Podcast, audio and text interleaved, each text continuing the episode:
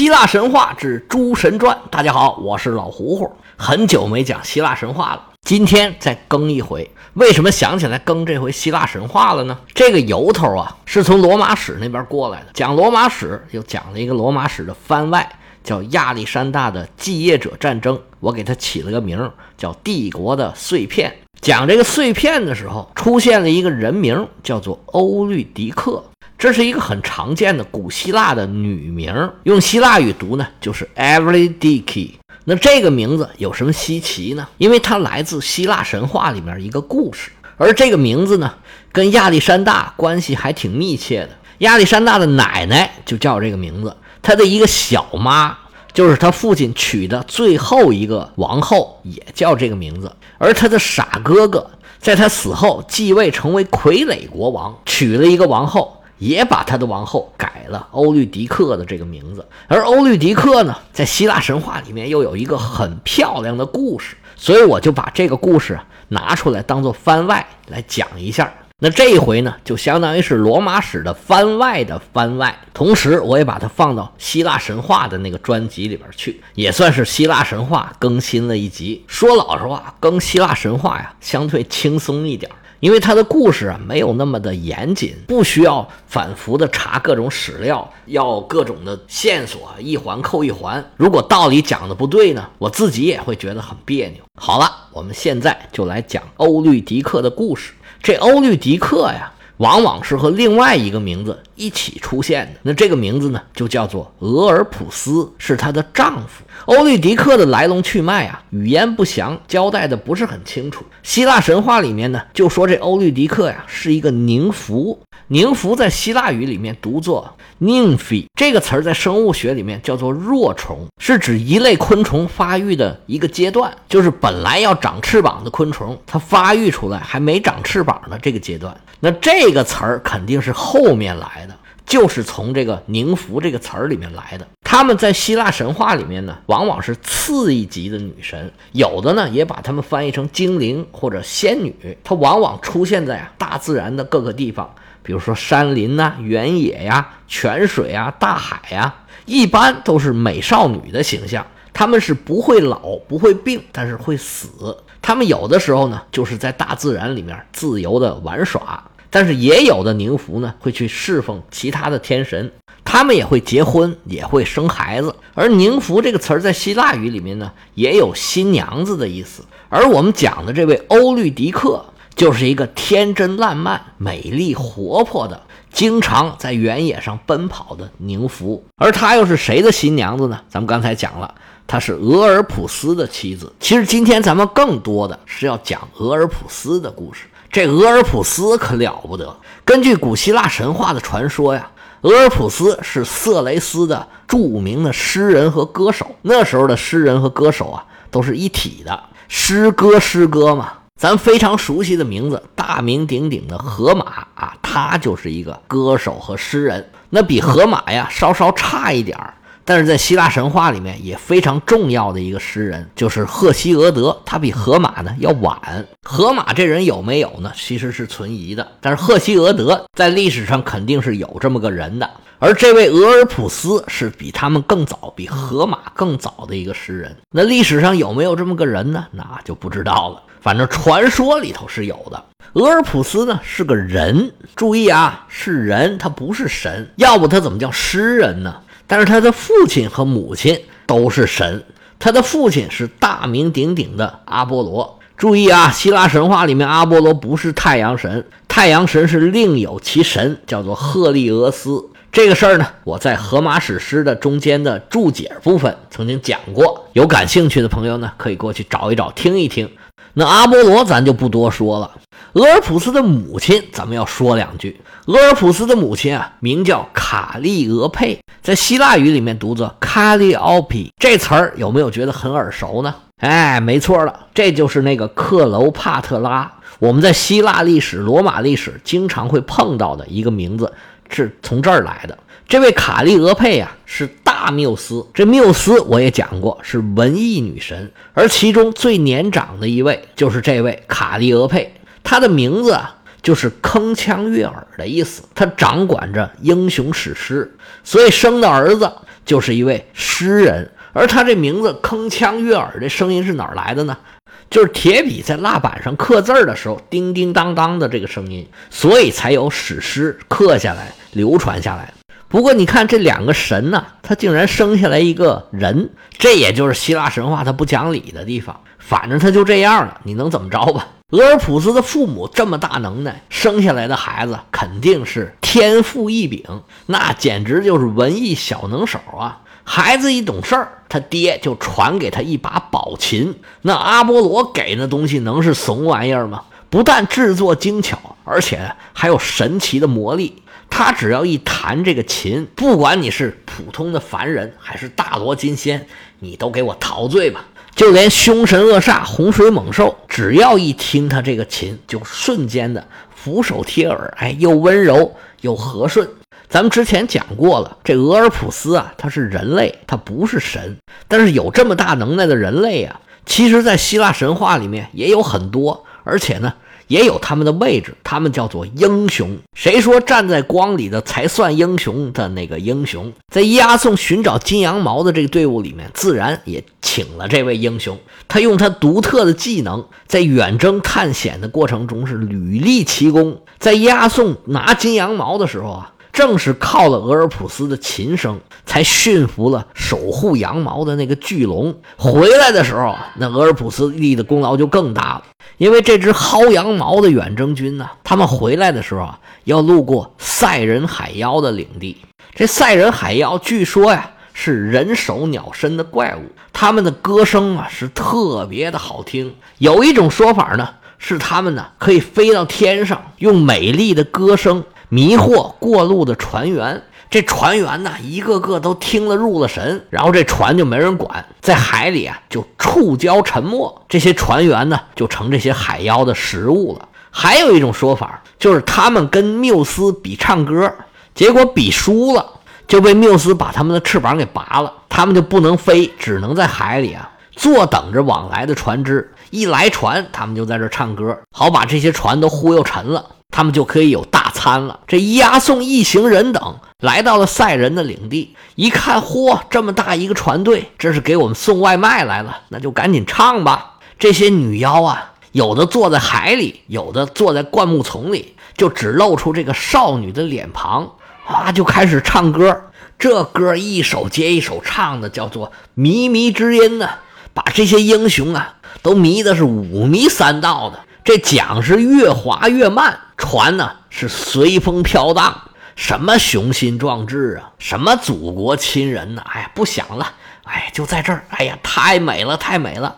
俄尔普斯一看这情形，那可不成。于是啊，正襟危坐，是青龙慢捻抹复挑，初为霓裳后六幺。大弦嘈嘈如急雨，小弦切切如私语。噼里啪啦一顿弹，是大珠小珠落玉盘。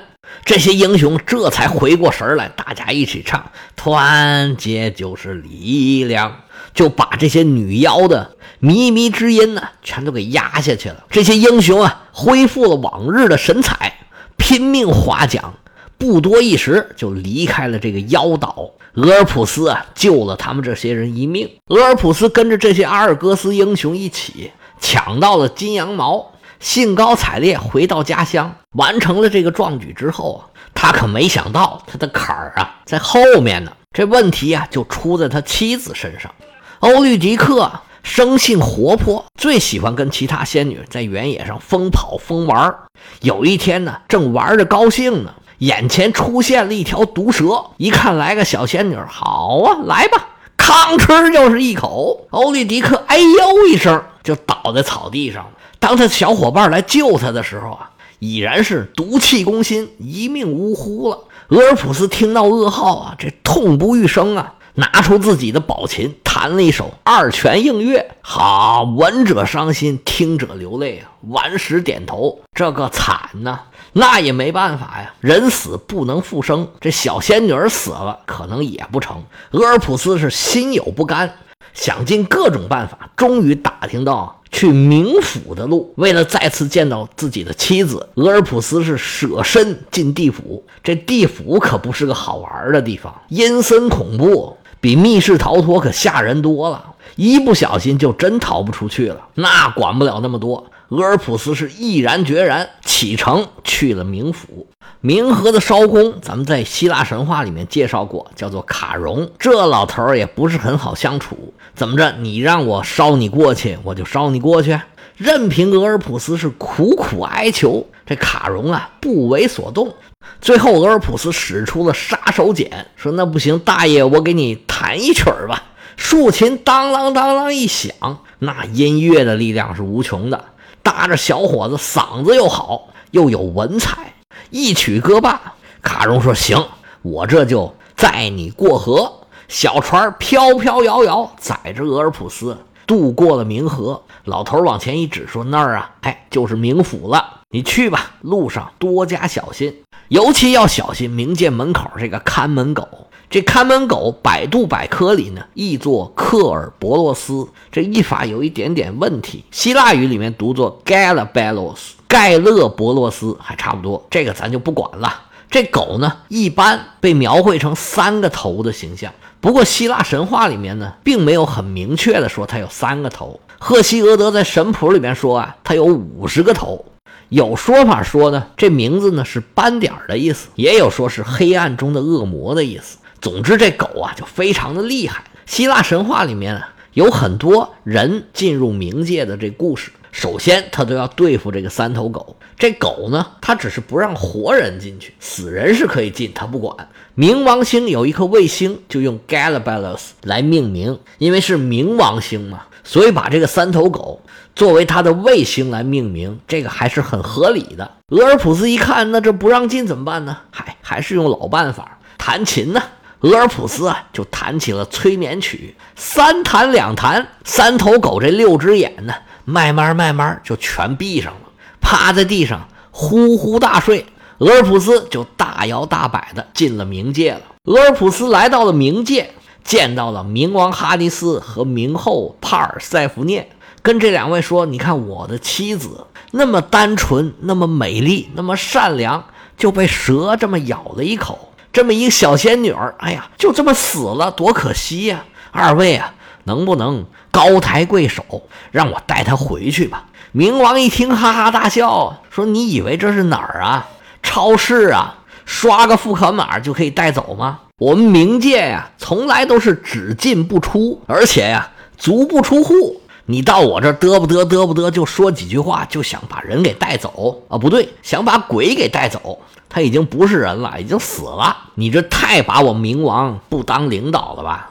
厄尔普斯一看要坏事儿啊！这冥王这么狠，我要不求求这个冥后吧？于是，就跟帕尔塞福涅面前啊猛说好话。这女神呢，到底是心软，于是啊，就在哈迪斯身边求情，说：“大王，大王，放了她吧！小姑娘多可怜呢！而且这位俄尔普斯经历了千难万险，能进到冥界来，这忠贞爱情感天动地呀！”要不然，大王你就网开一面，放他们回去吧。冥王看了看俄尔普斯，说：“嗯，行吧，我这关算你过去了。但是我们地府里啊，你可能有所不知，最狠的人呐，哼，不是我。我不知道你有没有听说过复仇三女神？你想要带人走啊，还得过他们三位这一关。”俄尔普斯说：“我这是为了爱情，别说一关。”十关百关，千关万关，我一关一关过。行，我就去找他们三位。俄尔普斯找到了三位复仇女神，那无非是照方抓药，又是动用了音乐的力量，用自己宝琴的神力说服了这三位。回头来找冥王哈迪斯说：“那行，看见没有？这就是你的妻子。”俄尔普斯看见自己的美娇娘，一把抱在怀里，好言的安慰。冲着冥王冥后深施一礼，说：“多谢二位，大恩不言谢。以后啊，有用得着小可之处，哎，你们尽管出声。”转身就要走。这时候冥王说：“你回来，走是可以，但有一节。来来来来，你扶耳过来。这事儿啊，你不能让任何人知道。”俄尔普斯走到了近前，冥王就跟他说：“你呀，现在带着你的妻子往回走，你走在前头，他走在后头，在回去的路上啊，你是不能回头看他一眼。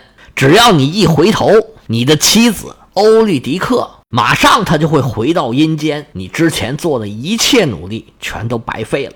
而且这个事儿啊，你是不能对任何一个人说起，只要你一说，跟你回头看的效果是一样一样的。”小伙子，听清楚没有啊？听清楚啊！走吧。俄尔普斯听这条件呢，觉得还可以呀。反正我不回头就行了呗，我忍着点儿。而且冥王提出这条件，似乎也没有讨价还价的余地。俄尔普斯拉着妻子，俩人一前一后，先是出了死关，穿过幽谷，渡过冥河。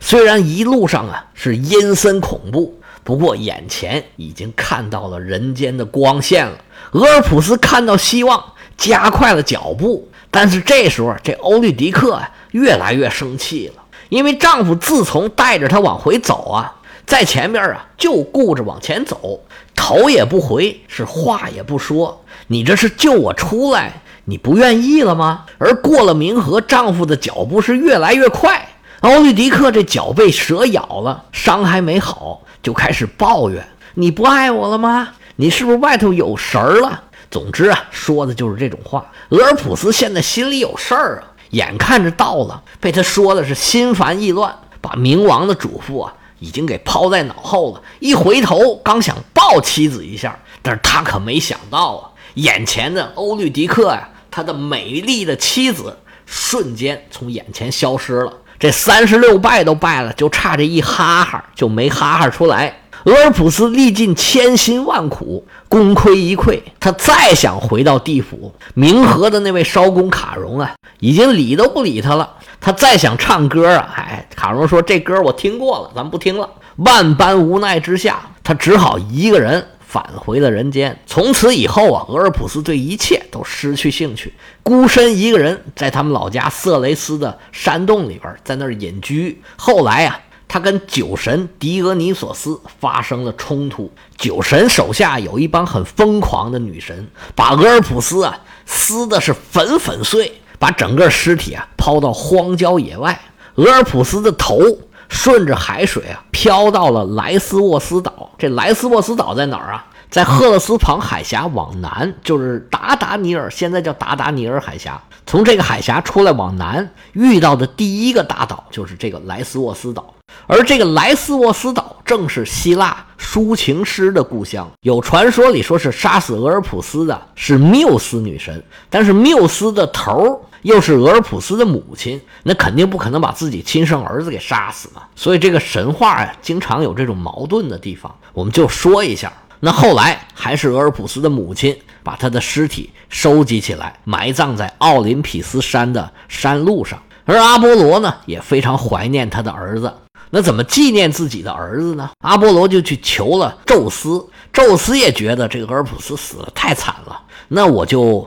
把他手里弹的这个琴呢，挂在了天上，这个琴呢就成了天琴座，这是天上的一个星座。这些大概就是俄尔普斯的故事了。其实俄尔普斯可以说的事情很多，他的这些故事也有被后人写成戏剧的。在这里面呢，又是探讨人性啊，又是伦理的问题。而对俄尔普斯的崇拜啊，在古希腊也非常的流行。它是一条跟奥林匹斯体系啊并行的一套神话体系。奥林匹斯这一套呢。是希腊人的公教，可以说是官方的宗教。